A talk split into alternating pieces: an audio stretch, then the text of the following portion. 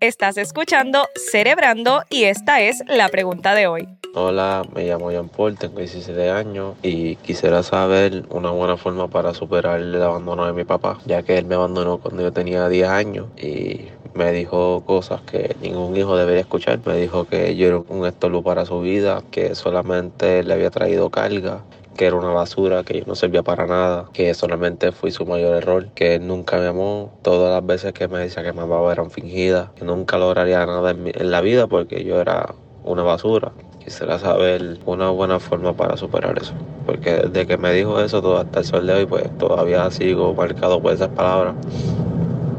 Y como tengo, no tengo mucha autoestima, pues todo eso pues, me hace sentir mucho peor y me evita poder relacionarme porque me da miedo de que sea verdad lo que él me dijo. Hola, bienvenidos amigos de Cerebrando por aquí Perla Alessandra junto a Jennifer Wiskovich y hoy tenemos como invitado al doctor Javier Méndez, psicólogo consejero y en el audio estuvimos escuchando la historia de Jean Paul de 17 años, quien nos cuenta que a temprana edad experimentó el abandono de su papá y con ello también llegaron comentarios, comentarios hirientes que afectaron su autoestima. Jean Paul nos pregunta cómo superar esto y continuar con su vida. Para poner en contexto lo importante de este tema es que a nivel mundial uno de cada siete niños experimenta abandono infantil según los Centros para el Control y Prevención de Enfermedades o los CDC. Y los datos locales del perfil del maltrato de menores de, en Puerto Rico nos dicen que desde el 2018 al 2022 más de 5.000 menores en Puerto Rico fueron maltratados anualmente. ¿Por qué utilizo el término maltratado? Porque la ley para la prevención del maltrato en Puerto Rico considera maltrato toda aquella acción que represente un daño a la vida, a la integridad emocional y física de un menor, incluyendo lo que es el abandono voluntario. Factores como la violencia doméstica, las adicciones a las sustancias y la situación económica eh, son algunos de estos elementos que pueden exponer a que nuestros niños y niñas experimenten el abandono y el, maltrato. Así que, doctor, esto es un tema bien importante para tocar. Eh, ¿Cuánto impacto tiene el abandono en la niñez sobre la salud mental y emocional de un niño? Eh, bueno, eh, gracias por la oportunidad de estar aquí con ustedes otra vez. La realidad es que antes de poder eh, responder a la pregunta, quiero sensibilizarme con el caso. La experiencia que este joven nos comparte es una experiencia que realmente nadie debería vivir. Em, y, quiero también hacer valer que lo que vamos a compartir aquí, aunque es información muy valiosa, al final del día no sustituye una intervención profesional que pueda ayudar a este joven con la situación que nos está presentando. En definitiva, el abandono tiene un impacto grandísimo a nivel psicológico y social eh, y de desarrollo de la personalidad de un individuo. En los primeros años de vida, esos primeros dos años de vida, nosotros nacemos, llegamos al mundo nuevecitos y es como que llegamos aquí y yo no sé nada, yo estaba en un sitio seguro y de pronto me traen a este sitio frío con un montón de gente extraña y lo que nos dice los modelos de desarrollo de la personalidad o algunos de ellos es que en esos primeros dos años de vida nosotros desarrollamos confianza sobre el mundo. Y esa confianza sobre el mundo nos la va precisamente a, pasar o la, la va a enseñar o a mostrar nuestros padres. Nuestros padres los adultos que nos cuidan, nuestros cuidadores principales, son la principal figura que nos va a inspirar confianza de este mundo. Cuando el niño en estas etapas tempranas sufre abandono, lo que está internalizando es que este mundo no es confiable este no es un mundo seguro. Y por ahí comienzan diferentes eh, secuelas, que es lo que parte, parte de lo que analizamos en todo este tipo de, temas relacionados con el abandono. Hay investigaciones que muestran que incluso cuando niños son víctimas de abandono o negligencia, las destrezas de juego cambian completamente. La forma en la que se relacionan con el mundo que les rodea también cambia, puede volverse eh, poco adaptativa o hasta disfuncional. Estos niños también pudieran desarrollar problemas en, las relaciones de apego de los 3 a los 15 años, lo que ocurre en la vida de un individuo de los 3 a los 15 años es fundamental para poder determinar hasta cierto punto cómo va a ser ese individuo cuando sea adulto. Así que en definitiva, em, ese, ese, esa experiencia de abandono va a, puede marcar una huella grande en lo que es la personalidad, la psiquis y las dinámicas sociales de una persona. Tengo una pregunta para Javier, pero antes quiero aprovechar este momento para agradecer a nuestros auspiciadores. Este podcast es traído a ustedes gracias al apoyo de FHC First Health Care. FHC cree que la recuperación es posible y quiere ayudarte a lograrla. Conoce sus servicios en fhcsaludmental.com. También queremos agradecer a Caficultura, donde mejor se toma café en el Viejo San Juan. Tengo que reconocerle a ambos que cuando escuché el audio por primera vez me tocó, fue es muy fuerte lo que, lo que recibimos. Incluso creo que ha sido el más fuerte, ¿verdad? De todos los que hemos recibido desde que empezamos el, podcast. Eh, y quisiera preguntar eh, si este tipo de situación puede detonar en un trauma en la víctima. Pues sí puede. Eh, es importante aclarar que el que una persona identifique una experiencia de trauma no lo determina el profesional de la salud, no lo determina ningún libro. Lo determina la propia experiencia subjetiva del individuo que ha vivido esta situación. Entonces, el que esto, esta situación, esta experiencia detone en un trauma en, en, la víctima de abandono o de negligencia va a depender mucho también de cómo esta persona interpreta lo que le ha sucedido. ¿Cómo lo interpreta?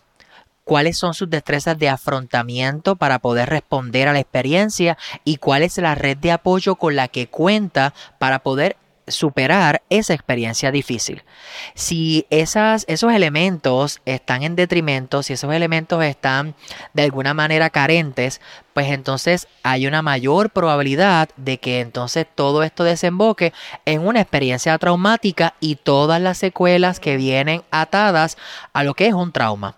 Entonces, si en este caso este joven o cualquier persona que vive una experiencia como esta, pues no tiene todas las destrezas de afrontamiento necesarias. Imagínese, él menciona que fue a los 10 años. A los 10 años lo que se está desarrollando eh, a nivel psicosocial en un individuo es esa idea o esa, esa sensación de que yo soy capaz, de que yo puedo por mi propia cuenta, de que yo tengo las destrezas y las habilidades para resolver los problemas yo solito.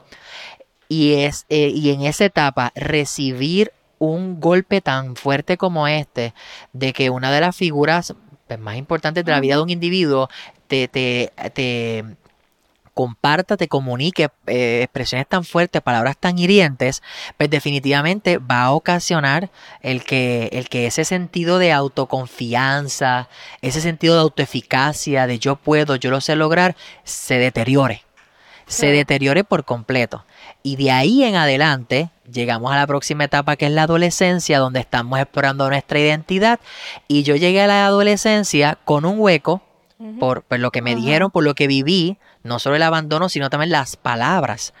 Y entonces ahora me toca explorar mi identidad en ausencia de una mitad de, de, de, quien me dio el, el, ADN, sin, en la ausencia de y con todos estos significados y todas estas preguntas que yo necesito hacerme de quién soy yo, pero con, ese, con esa carga, con ese bulto. Y obviamente pues no desconocemos si este joven tuvo ayuda profesional en este proceso, pero definitivamente parte de lo que él expresa de problemas de autoestima y esa sensación de abandono, tristeza, viene atado a, que, a lo que sucedió y que haya sucedido precisamente en esa etapa de la vida. Claro, y Jean Paul es de los que cuenta su testimonio y de a lo mejor de ese número que escuchamos que es significativo y preocupante de los 5.000, que a lo mejor están en los números, pero aquellos que no sabemos pues son los que quedan, ¿verdad?, con, con, esa secuela.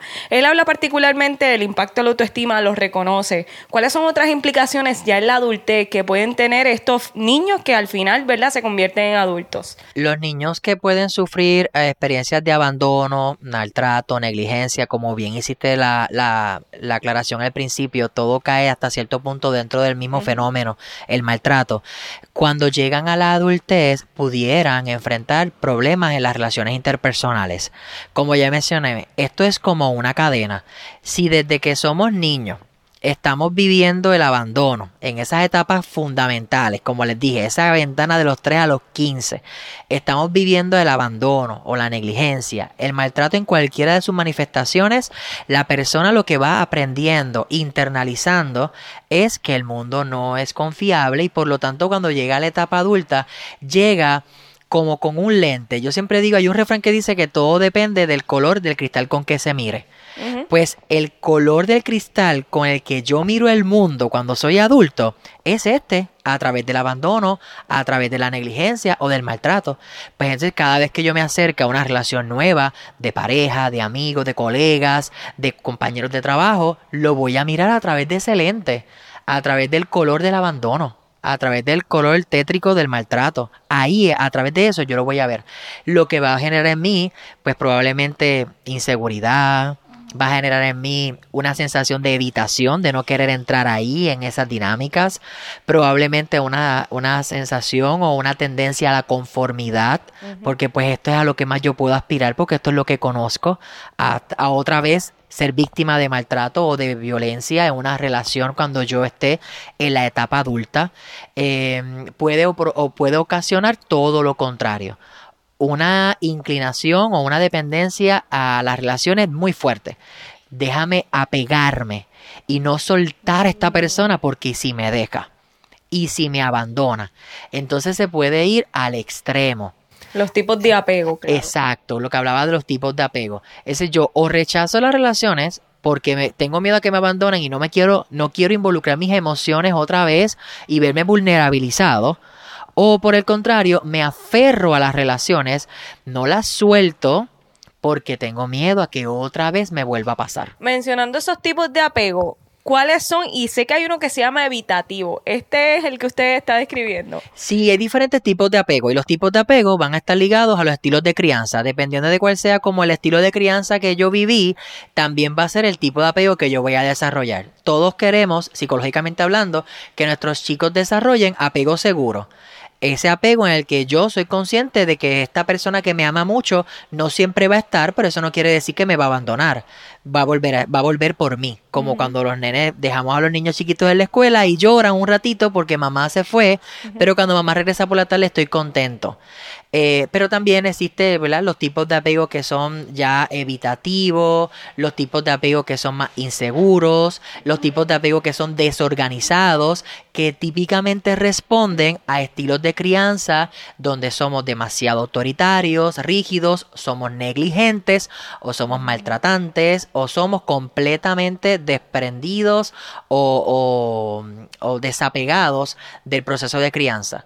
Y entonces ese estilo de apego va a ir determinando más o menos cómo yo me voy relacionando con la gente cuando ya yo sea una persona adulta. Son múltiples las, secuelas, ¿verdad? Según este estás explicando, y las consecuencias emocionales del abandono y el maltrato de los niños.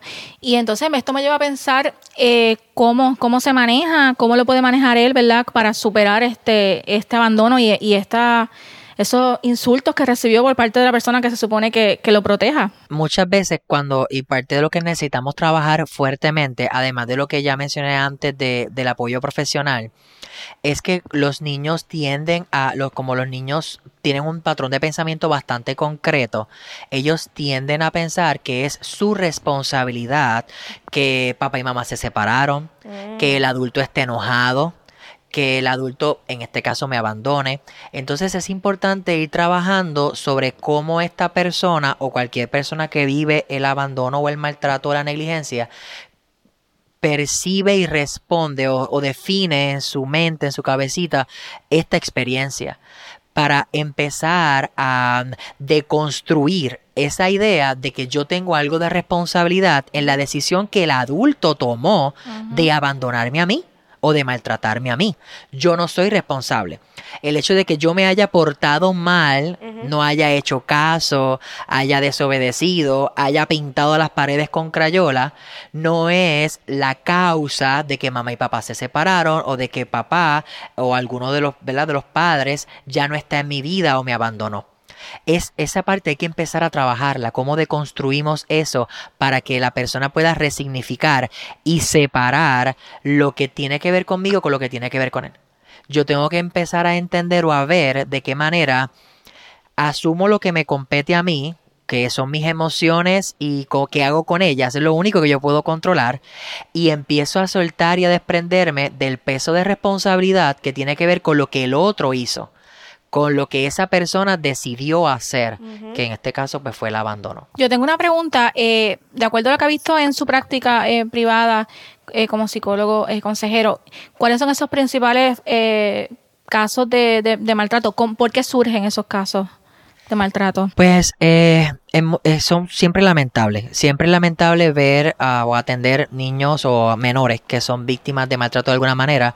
Em, o adultos. Me ha pasado también atender muchos adultos que traen entonces la secuela del maltrato en sus primeras etapas de vida. Ah, em, las razones del, del, maltrato pueden ser múltiples. Casi siempre son los, los patrones de crianza. Son como cíclicos, se van repitiendo. Así fue que yo aprendí a relacionarme, así fue que yo aprendí a corregir conducta, así fue que yo aprendí a, ser papá o mamá, porque así fue mi papá o mamá conmigo y así soy yo también.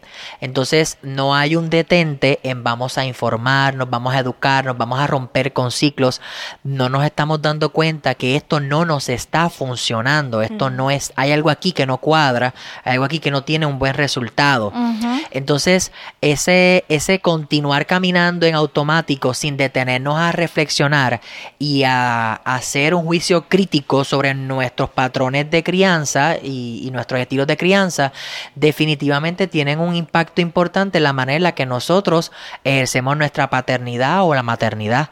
Y entonces ese niño va creciendo porque como justificamos y decimos, mírame aquí, ya yo soy un adulto, hecho y derecho, estoy bien, no me morí, estoy enterito, pues entonces con esa, con esa excusa o pretexto, vamos de nuevo a repetir los mismos patrones que lo que hacen es eh, de alguna manera de, degradar al niño, lacerarlo, eh, de alguna manera socavar su sentido de autoconfianza, su autoestima y otro, otras consecuencias más. Y yo creo que es bien esencial esa conciencia que tengamos de que todas nuestras acciones tienen repercusión a, los niños. O sea, los niños son esponjas, ¿verdad? Como se dice. Y en muchos casos sucede que se utiliza hasta el mismo niño de venganza entre la misma, esta relación terminó deteriorada, pues el niño es donde voy a, a descargar todo eso. Sí, el niño a veces, y es muy lamentable, y lo veo en mi práctica privada, los niños se convierten en el botín de guerra es mi manera de yo demostrar que tengo poder sobre ti, que gané este pleito que tenemos tú y yo como adultos. Y es lamentable porque ellos entonces están en el medio y otra vez entender el pensamiento del niño, no porque quiere, es porque así funciona el cerebro humano. El pensamiento del niño y todavía hasta la adolescencia es egocéntrico. Egocéntrico desde el punto de vista que el niño cree que todo tiene que ver con él el niño tiene que tiende a creer que todo es su causa. Y entonces los padres entran en estos pleitos y en estas dinámicas no tienen cuidado no son sensibles al proceso de los niños y desafortunadamente como nunca nos detuvimos a un proceso consciente o acompañados por un profesional en los procesos de separación incluso pues entonces los niños terminan o como tú mencionas Perla absorbiendo todo esto haciéndose de la idea de que todo fue su responsabilidad eh, creando ahí todos los lentes con los que ahora va a mirar el mundo. Y como supuestamente el niño pues no llora, el niño no, no dice nada ni se está quejando, pues aquí seguimos, vamos como familia en automático, otra vez sin hacer un detente a evaluar nuestros procesos como personas y como familia, como sistema. ¿Y qué consecuencias puede tener para Jean Paul el no recibir ayuda, ¿verdad? Este, psicológica para atender el abandono y y las palabras tan terribles que recibió por parte de su padre en su adultez, ¿verdad? Claro, cuando nosotros, cuando nosotros como este joven que muy valiente lo ha hecho, reconocemos el impacto tan fuerte que una experiencia como esa tuvo sobre nosotros, porque volvemos a lo que mencionaba antes, todo va a depender de cómo yo recibo, proceso y respondo a la experiencia. Si él puede reconocer el impacto tan negativo y grande que tuvo esta experiencia, que aún después de siete, seis o siete años, él sigue validando eh, todo lo que siente por lo que sucedió, definitivamente la ayuda profesional es muy importante. El no tener una ayuda profesional que nos pueda guiar en procesos como este, puede terminar o puede concluir en lo que hablábamos antes, en esos problemas de apego en las relaciones, ya sea pues conflictos porque no puedo eh, darle espacio para que otra, la otra persona respire, necesito estar todo el tiempo cerca de la persona para asegurarme de que no me va a abandonar, o por el contrario, evitarlo completamente porque no quiero pasar por esa experiencia, y sin contar todas las demás experiencias que van por ahí, eh, que van por ahí asomándose, a las que a lo mejor no me sienta en la libertad o la confianza o la, con la capacidad para enfrentarla y prefiero entonces no vivirla. No voy a vivir estas experiencias que son lindísimas de la etapa, porque ya hay una persona importante en mi vida que socavó esas ideas y que me hizo creer que yo no tenía la capacidad para hacer nada. Ojo con eso porque entonces si no buscamos ayuda para superarlo, ¿cuántas oportunidades en la vida, ahora en las próximas etapas, estamos dispuestos a perdernos solo por mantener ahí en la cabecita la vocecita de una persona que no sabemos cuáles son sus issues? Pero allá en su proceso no fue capaz de resolverlo y acá lo descargó conmigo. Y si busca esa ayuda, él lo puede superar con éxito, o sea, lo puede claro, lograr. Claro, la investigación científica nos demuestra que con el tratamiento psicológico adecuado, importante, tratamiento psicológico adecuado, pero también el compromiso que tenemos con el proceso, ¿verdad? La, el, el, la consistencia sobre el proceso terapéutico, es posible superar este tipo de experiencias, es completamente posible, es real pero tiene que haber una disposición de la persona de dar un paso adelante y decir, esto ya se escapó de mis manos, esto tiene que ver más con, lo, con él y con su proceso que conmigo mismo. Yo necesito trabajar con el impacto que tuvo en mí y voy a buscar ayuda. ¿Y lo ha visto en su práctica? Personas que lo han superado, han superado este tipo de situación. Sí, en la práctica privada hemos he podido trabajar con jóvenes adultos, particularmente entre los veintitantos y treinta y algo de años,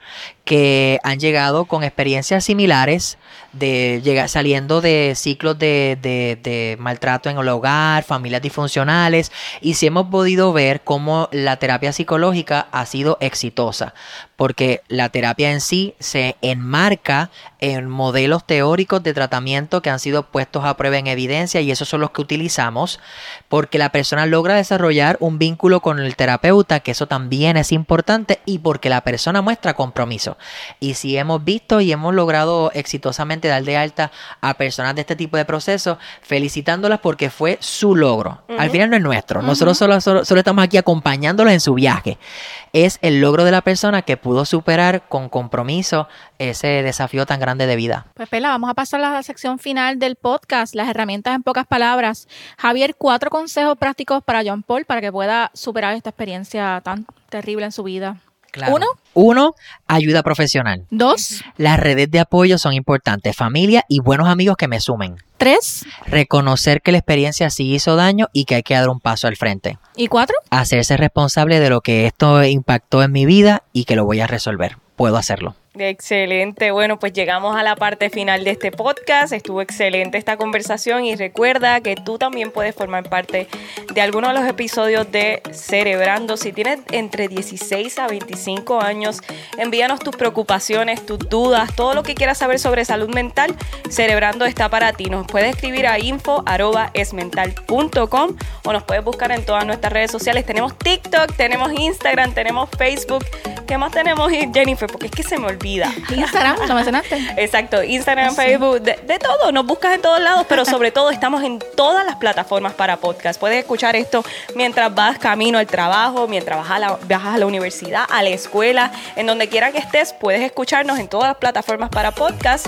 Y gracias por estar aquí en una ocasión más. Este podcast es traído a ustedes en parte gracias al apoyo de FHC First Health Care.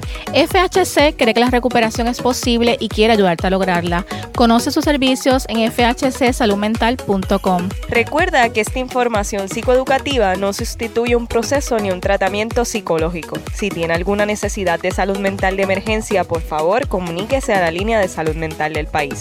Producido por Jennifer Wiskovich y Perla Alessandra Hernández. Conducido por Jennifer Wiskovich, Perla Alessandra Hernández y el doctor Javier Méndez. Productora ejecutiva, Omaya Sosa Pascual. Editor, Carlos Berrios Polanco.